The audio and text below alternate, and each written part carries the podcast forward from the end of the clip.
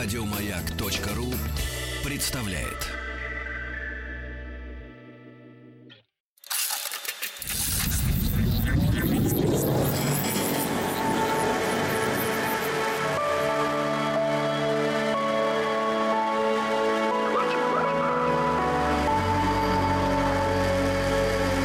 Стаховский на маяке. Это «Объект-22», я Евгений Стаховский. Новая серия нашего большого литературного проекта. Мотает меня, конечно, по всему огороду, но занятие это увлекательное. Ну, по крайней мере, оно оказалось очень увлекательным.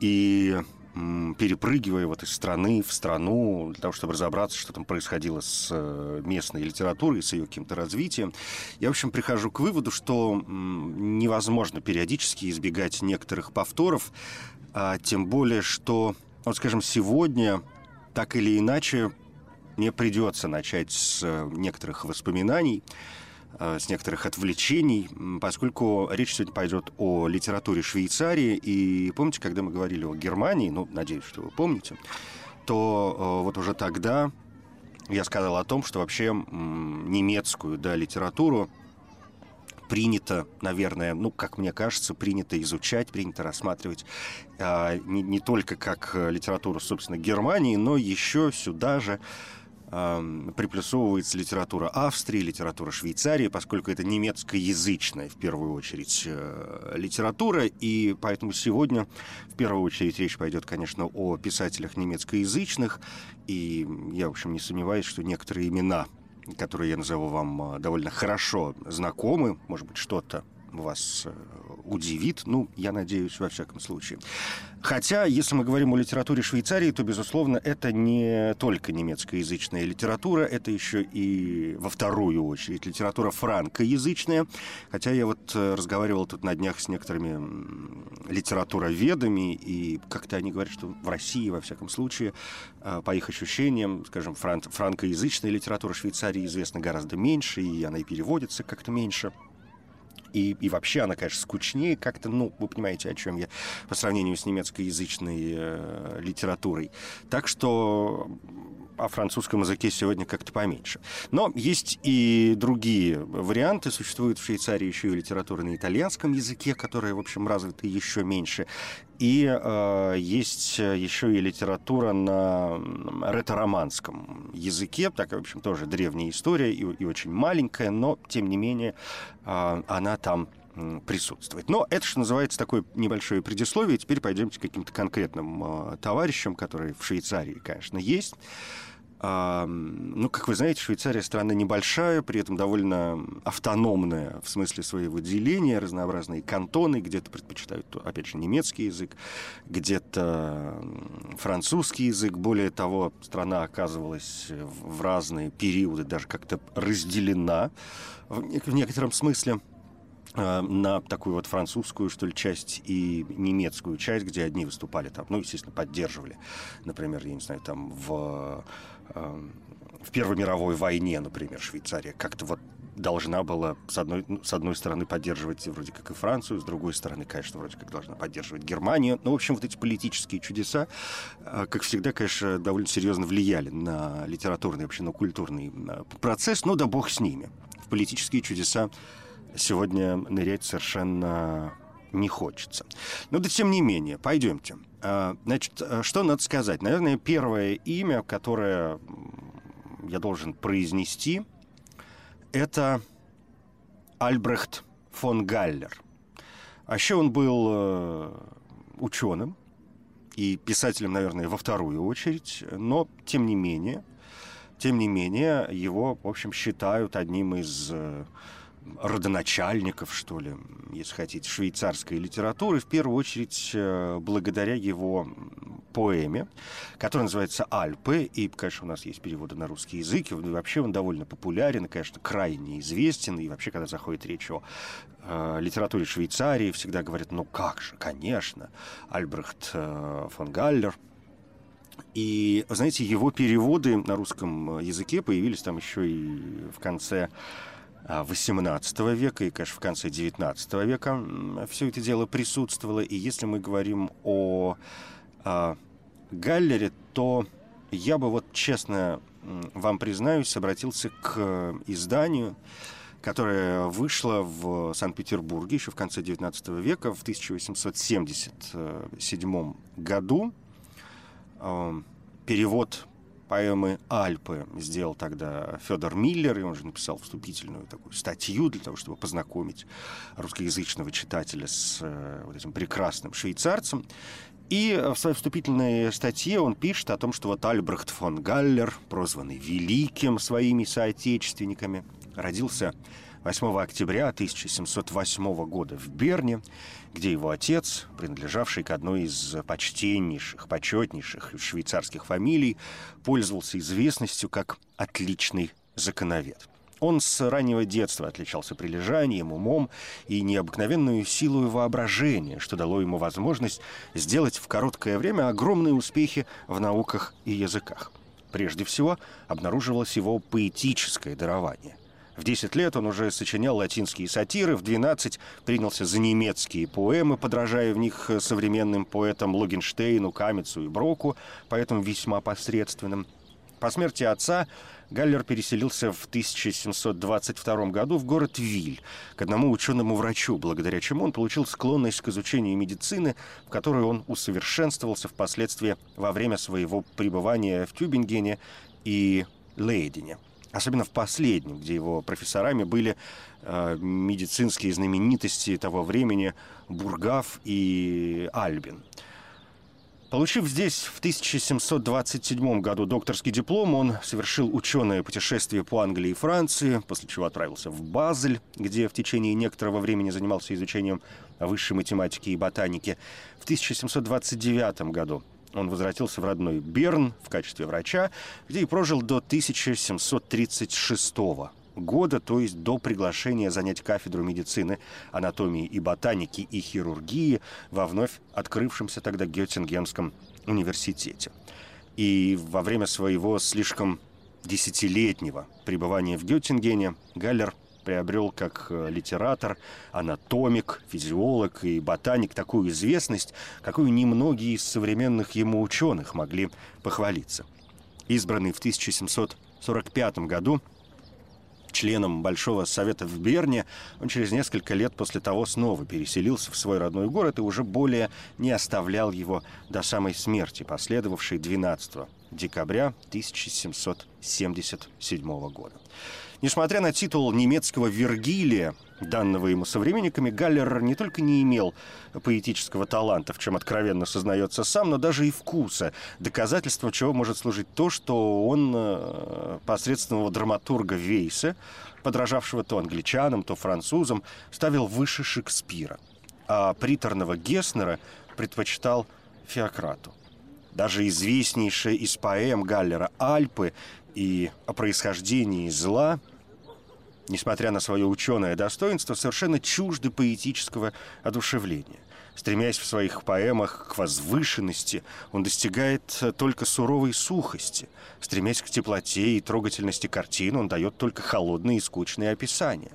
В Альпах описываются красоты горной природы, изображаются в идиллическом виде нравы горных жителей – которые, не зная о жадности и любостяжании, сохранили у себя блаженство Золотого века. Поэма о происхождении зла объясняет, что человеку дана свободная воля, что Богу угодно было предоставить людям выбор между добром и злом. Потом изображается состояние первых людей до грехопадения, падение дьяволов и прегрешение первых людей. Это подробный рассказ библейского предания с примесью различных философских замечаний. Кроме дидактических и описательных поэм, Галлер писал сатиры, но эти сатиры лучше всего остального показывают, как чужда была всякого живого содержания немецкая литература того времени. Они направлены не против пороков или э, смешных слабостей немецкого общества, а против парижских философов, причем сам автор замечает нередко, что он не любит заниматься современными нравами своей родины, так как это было бесполезно и не нужно. И, несмотря на все уважение к эпической поэзии современного Галлера общества, его читали мало, но зато каждый чувствовал себя обязанным превозносить поэмы немецкого Вергилия. И э, я вот сказал, что, в общем, уже в XVIII веке его переводили и на русский язык, И слова Федора Миллера, да, переводчика, Галлера, ну, в том числе, тому подтверждение, потому что он утверждает, что стихотворения Галлера напечатаны были сперва без его имени в Берне в 1732 году, потом в Геттингене в 1777. И вот на русский язык были переведены, собственно, о происхождении зла в переводе с немецкого Николая Карамзина, это 1786 год. Фабий Катон, повесть, взятая из римской истории, э, Павел Полонский переводил с французского. Свойства забав и увеселений человеческих э, в Петербурге вышло в 1781, но и цветник или собрание рассуждений о таких предметах, от коих зависит спокойствие и благополучие жизни, и коими занимались самые известные века нашего писателя. Это произведение появилось в русском переводе в 1788 году.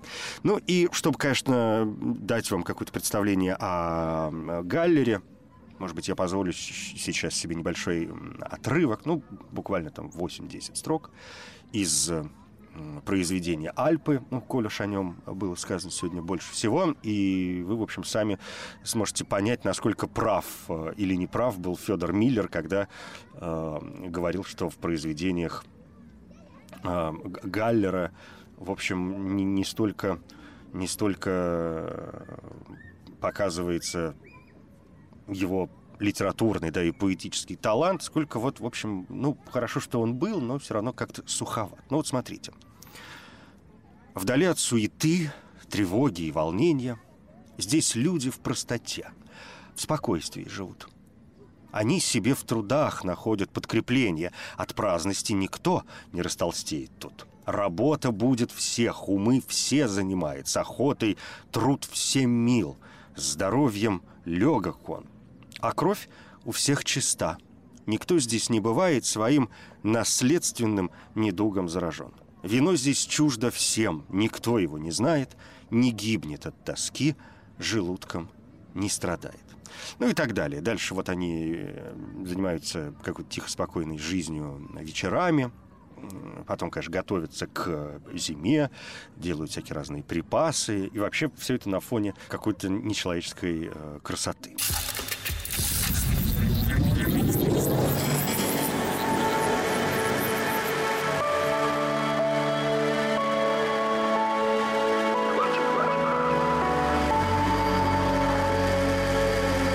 Стаховский лайф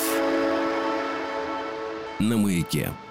Второе имя, которое, мне кажется, очень важным произнести сегодня в нашем разговоре о литературе Швейцарии, это, в общем, не столько швейцарская, конечно, литература, но герой-то швейцарский. Я говорю, конечно, о Вильгельме Теле, национальном, народном герое Швейцарии. По его поводу, насколько я понимаю, э, до сих пор ходят э, споры, ну, то есть жил ли он на самом деле, ну, то есть насколько историческая эта личность. Но, тем не менее, персонаж существует, памятники ему стоят, э, произведения пишутся, фильмы э, снимаются, хотя о Вильгельме Теле, конечно, лучше всего и в первую очередь поведал Фридрих Шиллер, который уж ну никак не швейцарец, который, конечно, весь из себя немец и поэт, и философ, совершенно прекрасный, которого мы, надеюсь, продолжаем любить. Но, тем не менее, Вильгельм Тель есть Вильгельм э, Тель. Национальными но тоже своего рода национальными такими поэтическими и прозаическими героями, литературными э, героями Швейцарии считаются Еремия Готхельф и Конрад Фердинанд Мейер. Часто упоминают еще имя Готфрида Киллера. Это такая, знаете, швейц... большая швейцарская тройка, главные классики швейцарской э, литературы. Каждый из них по-своему э, интересен. Э, Еремия Готхельф а, который родился еще в конце XVIII века и прожил до середины века XIX. Э, Он, конечно, швейцарский народный писатель, абсолютный. Его изучают во всех, э, во всех, во всех школах, прям с детства вообще все понимают. Так, кто, кто у нас тут есть? Ну, конечно, Еремия Готхельф, э, которого, собственно, звали Альберт Бициус, а Еремия Готхельф — это был его псевдоним, под которым он, собственно говоря, и вошел в историю. И когда он умер в Берлине в середине XIX века, было издано собрание его сочинений, которое уложилось в 24 тома. А что до Готфрида Келлера, второго национального такого классика швейцарской литературы, он тоже писал на немецком языке, но при этом его, скажем, отличие от э, его товарищей э, заключалось в том, что он, кстати, отвергал как бы существование такой национальной, что ли, если хотите, швейцарской литературы. Да? Он считал, что вот все, все, это, все, все это немцы, и мы значит, должны как-то жить в, в лоне немецкой литературы и немецкого языка, и выделять э, швейцарскую литературу как что-то совершенно отличное мы вроде как не должны. Но, несмотря на такие вот э, свои заявления, свои мнения, так, несмотря на такую позицию, он, тем не менее, вошел в разряд э, швейцарских э, классиков. Конрад Фердинанд Мейер, еще один очень важный для швейцарской литературы человек, 19 век, э, человек, который писал и рассказы, и э, поэзию. Э, он, по моим ощущениям, может быть, сегодня наиболее известен, в том числе и за пределами Швейцарии, и существует довольно довольно большое количество, ну, относительно большое количество переводов на, русск, на русский язык с немецкого языка, ну, вот, скажем, стихотворение, которое называется «Душно». Скучно день воскресный отцветал, Глухо весел плеск во тьме звучал. Звезды, звезды, вечер тут, я жду В небе первую вечернюю звезду. Жизнь бледна, и бледен очерк гор. В тростниках поет недобрый хор, что-то манит вглубь меня, туда. Где же ты, вечерняя звезда? Голос милый, милый мне поет из зелено-черной глуби вод. Мне от призраков грозит беда. Где же ты, вечерняя звезда? Наконец-то луч, средь жуткой мглы, Призраки сгубить меня могли. Жутко стало мне, как никогда — «Будь со мной, вечерняя звезда». Это вот стихотворение «Душно» 1869 года, и это перевод э, Анатолия Луначарского. А вообще вот эти темы, которые, надеюсь, вы как-то прочувствовали в, вот в этом небольшом произведении, в этом небольшом стихотворении Конрада Фердинанда Мейера, вот эти темы, может быть, даже темы какого-то страха и ужаса и перед будущим, и перед смертью, да, и перед какой-то пустотой, которая подступает периодически, довольно характерны для творчества Мейера.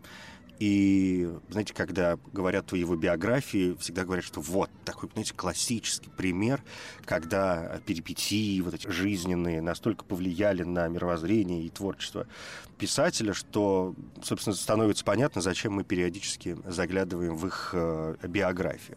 Он довольно поздно начал писать, об этом говорят всегда. Э, в общем, как-то вошел в литературу в возрасте порядка там, 45 лет, до этого занимался «Пойди разбери чем». Всегда говорят э, у его матери, которая закончила свою жизнь э, самоубийством в приступе душевной болезни. А вы понимаете, что вот эти все душевные, эмоциональные болезни часто как-то передаются по, по наследству, по крайней мере, ну, есть такие заключения, и черт его знает. Вот это, наверное, как-то довольно серьезно на него повлияло, и темы безумия стали для него э, почти основными.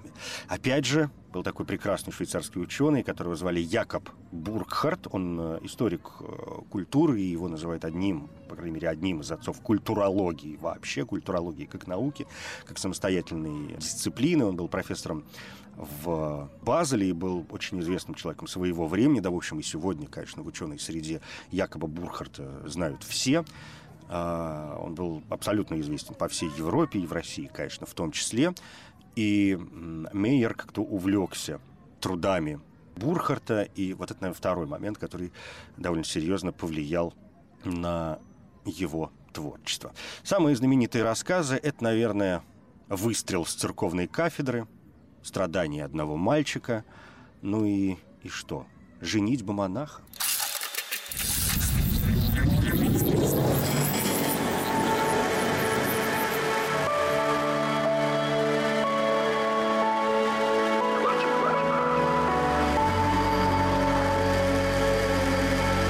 Стаховский лайф на маяке. Это «Объект-22», я Евгений Стаховский. Литература Швейцарии сегодня крайне меня занимает. И, ну, надо, конечно. Такая своеобразная рубрика у нас здесь эм, образовалась. Это детская литература. В этом смысле в Швейцарии все в порядке. Хотя есть и противоречивые э, моменты, но, вы знаете, как-то я стараюсь э, говорить о народных сказках. В Швейцарии, конечно, таковые есть, но мы опять сталкиваемся с э, каким-то затруднением, насколько, насколько они национальные, да, насколько они выпадают из этой общей какой-то альпийской действительности, и насколько они выпадают э, и, и отличаются от тех же сказок, скажем, немецких, да, или австрийских. Ну, в общем, понимаете, о чем мы говорим. Это вот то самое затруднение. Хотя сказки есть, их э, довольно много, вы с легкостью, не сомневаюсь, их э, найдете. Ну хорошо, давайте, нужны же какие-то примеры. Ну, допустим, очень небольшая сказка, она называется «Хрустальный колодец». Жила-была в горах, в старинном замке, молодая девушка. Красавица была, только уж больно горда. Сколько к ней женихов не сваталось, всем отказывала. Да к тому же еще и с насмешкой. В один погожий летний день явился в замок юноша. Понравился он девушке, однако не позволила ей гордость в том признаться. Чего он только не делал, и драгоценными подарками ее осыпал, и сказки сказывал, и песни пел. Она всякий раз ему в своей руке отказывала. Как ни молил он ее, как ни просил, не хотела она стать его невестой. Всякий раз одно лишь слово твердила. «Нет». Однажды вечером пошли они в лес к роднику. Родник из-под скалы бил. И сказала девушка, «Знаю, что ты можешь мне ко дню свадьбы трон княжеский подарить. Только этого мало. Хочу, чтобы вместо скалы у родника ты воздвиг бы мне колодец из драгоценных камней. Тогда я стану твоей невестой». Но камни должны быть чисты и прозрачны, как вода родниковая. На том и расстались. А матушка того юноши могущественной волшебницей была. Рассказал он ей, что девушка от него требует. Взмахнула она волшебной палочкой, и в ту же ночь колодец из драгоценных камней у скалы появился. Переливается колодец всеми цветами радуги, и назвали его в народе «хрустальный». На другое утро говорит девушка юноше, «Ничего не скажешь, хороший колодец ты по велению моему воздвиг. Только есть у меня еще одно желание. Колодец без сада мне не нужен, так что придется тебе вместо леса до колючего терновника в горах сад посадить. Тогда пойду за тебя замуж». Рассказал юноша своей матушке, чего девушка от него требует. Взмахнула волшебница палочкой, и все вокруг расцвело. Как вечер настал, пришла девушка к роднику — Села у хрустального колодца, огляделась. Кругом фиалки до розы алые распустились. Дремучий лес цветущим садом обернулся. Покрылась земля цветами, в кустах пташки запели. То-то красота! У девушки сердце от радости так и затрепетало. Подошел к ней юноша, и захотелось ей невестой его назваться, но вдруг увидела она свой замок — и показался он ей до того старым, до того неказистым, рядом с дивным садом и драгоценным колодцем. Вот она и говорит, «Хорош этот сад, только есть у меня еще одно желание. Хочу я вместо старого замка новый, да не простой, а весь из рубинов и жемчугов. Тогда пойду за тебя замуж». Рассказал юноша своей матушке, чего девушка от него требует. Разгневалась волшебница, палочкой своей взмахнула, и в один миг прекрасный сад как сквозь землю провалился, и колодец вновь лесным родником стал. Каждый вечер к лесному роднику прекрасная девушка приходила. В тоске суженого своего ждала. Но он так и не вернулся. Поняла она, прихоти до добра не доводят. Вполне, надеюсь, понятная история про вот эту девушку, которая вечно что-то там как-то хотела. И, конечно, я думаю, у вас возникли свои ассоциации. В первую очередь, наверное, со сказкой «Рыбаки и рыбки» Александра нашего Сергеевича. И, ну, известно, если говорить о сказке о рыбаке и рыбке, понятно, что сюжет, в общем, Пушкин э, придумал не сам, хотя гениально его обработал. Существует померанская сказка о рыбаке и его жене.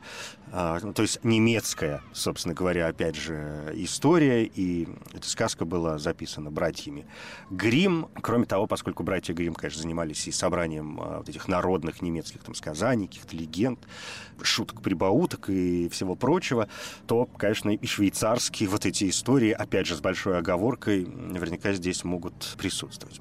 Но если говорить о швейцарской детской литературе, то здесь возникает одно очень важное имя, очень важное имя для европейской детской литературы вообще, поскольку, ну, надеюсь, не только по моему ощущению, рассказ под названием «Хайди» вообще одна из самых известных, наверное, повестей, одна из самых известных книг детской литературы в XIX веке. И э, эта книга переведена на все вообще существующие языки мира и миллион раз экранизирована, и где только не, и, конечно, бесконечно продолжает выпускаться.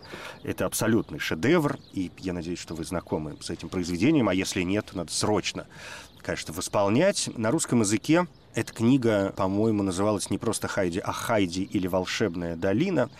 Это история про девочку Хайди, которая живет в Альпах вместе со своим э, дедушкой. И вот она вся такая добрая и прекрасная. И ее вот эта доброта меняет жизнь обитателей горной деревушки, то есть разворачивает ее полностью. И еще раз скажу, что это, в общем, куль, знаете, это можно назвать культовым произведением детской э, литературы европейской. И автор этой книги Иоханна Спири. Ее иногда называют, знаете, там, на английский манер Джоанна Спайри. Иногда произносят фамилию как Шпири, но все-таки наиболее, наиболее правильная, наверное, Иоханна Спири писательница XIX века. Она родилась в 1827, умерла в 1901 году. Понятно, что Хайди — это не единственное ее произведение, есть и какие-то другие детские книжки, но вот Хайди сделала ей такую сумасшедшую славу, поэтому по большому счету, знаете, ну в мире она, конечно, известна как автор одной книги. Но, тем не менее, книги, еще раз скажу, совершенно выдающиеся. В 20 раз, по-моему, повторяю эту фразу, но ведь не могу остановиться. Чувства начинают э, моментально переполнять. Все вот это, по большому счету, конечно, вообще швейцарская литература – это литература реализма. И мне бы, конечно, бесконечно хотелось бы, может быть, отойти от реалистических традиций XIX века, но швейцарцы не могут этим похвастаться, и пока во всей остальной Европе рождались новые стили, новые направления, зарождались какие-то литературные общества, в Швейцарии, в общем, господствовал реализм, и никуда она от него не отходила. Ну, я обещал тебе не касаться каких-то политических событий, понятно, что там Первая мировая война, Вторая мировая война так или иначе повлияли, в том числе и на жизнь в Швейцарии, ну, как ни крути. И только во второй половине 20 века Швейцария начинает э, представлять собой в литературном смысле нечто действительно крайне выдающееся благодаря некоторым своим авторам. И в первую очередь это, конечно, Фридрих Дюринмат и Макс Фриш. Хотя, когда я говорил о том, что вот не было отхода от каких-то реалистических литературных традиций, и когда я перескочил на вторую половину 20 века, то здесь еще одна такая наша небольшая рубрика, конечно, надо сказать, о лауреатах Нобелевской премии по литературе. И здесь я не могу не вспомнить о Карле Фридрихе Георге Шпиттелере, швейцарском поэте, который получил Нобелевскую премию по литературе в 1919 году, в первую очередь за свое произведение, которое называется «Олимпийская весна». И здесь я традиционно напоминаю о проекте «Литературный Нобель». Там мы, безусловно, много говорили о Карле Шпиттелере. И «Олимпийская весна», безусловно, заслуживает нашего внимания, хотя он писал, конечно, и много других, я уж не знаю, прекрасных или не очень прекрасных произведений. Органу юный колокол сказал, «Вот боль моя, как много раз завидовал твоим богатством я. Ты все, что сердцем чувствуешь на тысячу ладов, поведать можешь каждому, и каждый внять готов. Я, сострадая страждущим, измучен сотней мук, но сладостен и благостен единственный мой звук. Как резкостью пронзительной хочу я слух терзать, но где услада горькая? Где сил для крика взять? Вот такой небольшой стишок, который называется «Жалоба колокола». Но вообще весьма мило по-моему. А, так что вот это то, что касается Шпиттелера. И если мы говорим о Нобелевской премии, то, конечно, нельзя здесь не упомянуть имя Германа Гесса, который, безусловно, воспринимается нами, ну, в первую очередь, да и в последнюю тоже, как э, поэт германский, как писатель немецкий. А, но мы знаем, что в один момент Гессе отправился жить в Швейцарию, где и, в общем, прожил, наверное, большую часть своей жизни и получил швейцарское э, подданство. И получил Нобелевскую премию по литературе в 1946 году и, собственно говоря, умер, в конце концов, в Швейцарии в 1962 Поэтому с некоторой, конечно, натяжкой, но так или иначе, э, учитывая пересечение, опять же, да, немецкоязычной литературы в разных странах, я думаю, что, в общем, с полным правом мы можем считать Германа Гесса писателем как э, немецким, так и швейцарским, если говорить о какой такой почти национальной принадлежности. Ну да вернемся к э, второй половине 20 века. И Фридрих Дюринмат, и Макс Фриш – это главные, конечно, персонажи. Дюринмат крайне, крайне известен и крайне э, популярен. А, ну, его пьесы некоторые, во всяком случае, мне кажется, знают абсолютно все. Ну, скажем, «Визит старой дамы», написанный в 1956 году, уж совершенно однозначно – а, и Дюринмат, может быть, в первую очередь, кстати, в международном сообществе известен как драматург, а потом уже как, как э, все остальное. Что до Макса Фриша, главное его, ну, самое известное произведение, по моим, опять же, ощущениям, это роман «Назову себя Гантенбайн», который был э, выпущен в 1964 году, и есть прекрасные русские переводы, которые появились в журнале иностранной литературы еще в 75-м. И, конечно, все приличные люди в то время кто выписывал, во всяком случае, иностранную литературу, с этим произведением э, ознакомились. Я надеюсь, как-то сразу его э, полюбили. Поэтому, если вы не добрались до, Гантенбайн, до Гантенбайна, настоятельно рекомендую вам э, как-то в самом скором времени им заняться. Но э, есть еще и Homo Faber. Это, наверное, второй по популярности, а может быть, первый, черт тебя знает, э, роман Макса Фриша. Он был написан в 1957 году, на немецком, разумеется, э, языке. И тоже первые переводы, по-моему, были выпущены, опять же, в иностранной литературе.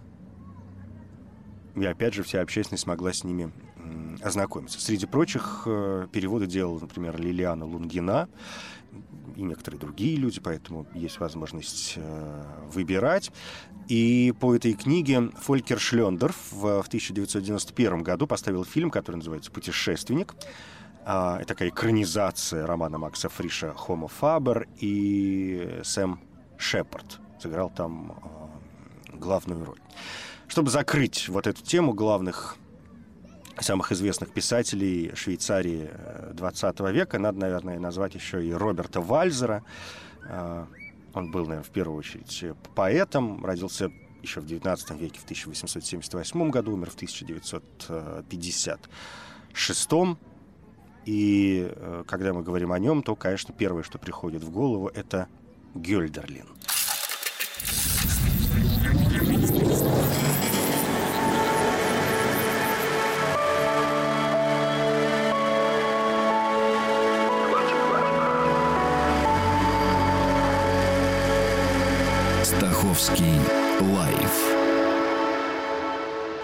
На маяке.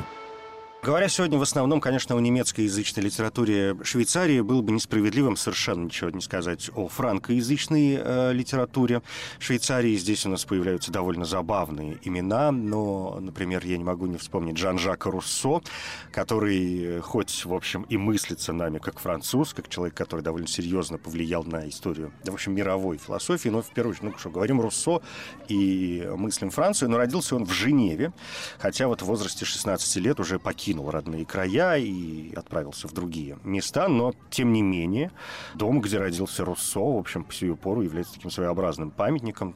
Туда можно наведаться, сделать какие-нибудь фоточки. Так что Руссо, в общем, э, женивец, с чем я нас и поздравляю. Что до других франкоязычных писателей, ну, я не знаю, на мой взгляд, на мой взгляд, по крайней мере, для меня. Может быть, потому что как-то с ее творчеством я, зна я знаком. Ну, как получилось случайно. Больше, чем с э, творчеством там, других писателей, вроде Филиппа Жакоте или Шарля Фердинанда Рамю. Так вот, мне кажется, что одна из самых известных франкоязычных писательниц — это Карина Бий. Это 20 век, она родилась в Лозанне в 1912 году, умерла в 1979. И у нее есть несколько стихотворных э, сборников, есть э, несколько книг рассказов, и есть переводы на русский язык, и есть экранизации, конечно. Ну, в частности, фильм «Безжалостная женщина» был сделан по новелле Дикарка. Это фильм, э, который снял Леопул.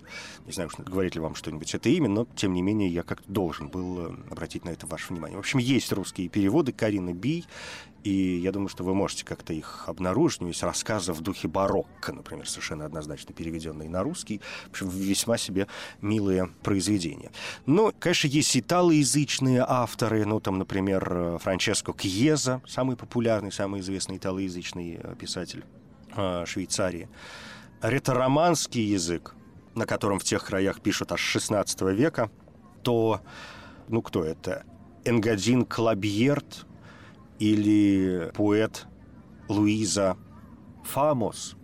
Наверное, в Швейцарии эти имена что-то говорят кому-то. Понятно, что эти имена наверняка что-то говорят исследователям э, литературы Швейцарии, но рядовому читателю, мне кажется, они говорят э, совершенно ничего – но, тем не менее, это не значит, что мы тоже не должны их э, упоминать. Современная швейцарская литература, конечно, довольно серьезно исследуется, и есть авторы, которые как-то бесконечно переводятся на все языки, и на русский. В том числе и это проза, и это э, поэзия, скажем, на меня произвели такое довольно серьезное впечатление стихи, то есть поэзия, которую пишет э, швейцарская поэтесса Мариэлла Мер. Довольно интересная фигура, и выходили на русском языке э, какие-то ее издания, то есть все это как-то тоже можно найти. У нее очень какие-то странные стихи, очень трудно, я даже не сомневаюсь, очень трудно переводимые, да и довольно трудно читаемые, поскольку как-то их хочется раскладывать, перекладывать. Ну, в общем, это какой-то новый взгляд, конечно, на литературу. Если изнемогу, твержу, давай-ка вспомним недавнее море, И изнеможенно красивы, полюбим друг у друга иней волос. Буйность безумия гнездится во мне, стачивает в прах мою кожу, молит о снисхождении, ищет приют в ушах тишины. Ну или... Или... Э, например, напрасно пришлось на месте лобном оплакать своих матерей — цветом миндаля мертвых детей укрыть, чтобы согреть их во сне долгом. Это Мариэлла Мэр. Но есть, конечно, и другие авторы. Сегодня можно было произнести еще не один десятка, может быть, и не одну сотню имен. Но вот, мне кажется, какие-то основные, основные имена я назвал. Надеюсь, что вы в них не запутались и найдете возможности, найдете время, может быть, э, что, что-то почитать и, может быть, не только древнее, не только историческое, но и что-то современное. Благо, что, а, благо, что есть люди, которые находят в себе силы а, для того, чтобы знакомить нас в переводах, разумеется, с э, сегодня уже, наверное, мы можем говорить э, об этом э, совершенно однозначно. Я вначале сказал, да, о том, что швейцарскую литературу, в общем, трудно отделять от там немецкой, ну, то есть германской или австрийской. Но, видимо, эти затруднения у нас должны быть только в отношении литературы старинной, там 16 17 может быть, 18 какой-то век. То, что происходит в современной Швейцарии, понятно, что это совершенно отдельные явления, и есть люди, которые э, пишут и а, их имена, в общем, легко найти, поэтому еще раз скажу, что вот сегодня, конечно, мы можем с полным основанием говорить о литературе Швейцарии, как именно о литературе Швейцарии, которые, если и пересекаются с какими-то другими странами, все равно, наверное, в том числе нацелено, знаете, ну, на что обычно нацелены писатели. Конечно, на, в том числе, отражение какой-то окружающей действительности, ее переработку, попытку справиться там с болью, отчаянием, э, которые периодически возникают um, когда смотришь на ужасы, происходящие в мире, и Швейцария в этом смысле, а мы же говорим все время сыр, шоколад, часы, и такая вроде как сытая и благополучная страна, банки, деньги, бесконечная, бесконечный какой-то иммунитет вообще во всем на свете, что-то такое совершенно отдельное. Но, может быть, и хорошо. Пусть Швейцария остается для нас совершенно отдельной, а наша как-то задача попытаться ее полюбить в том числе и за литературу. Все, пожалуй. Я Евгений Стаховский. Спасибо.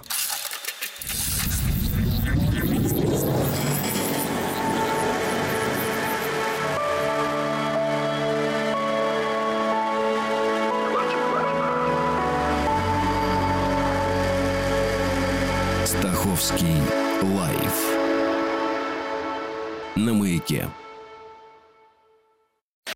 Еще больше подкастов на радиомаяк.ру.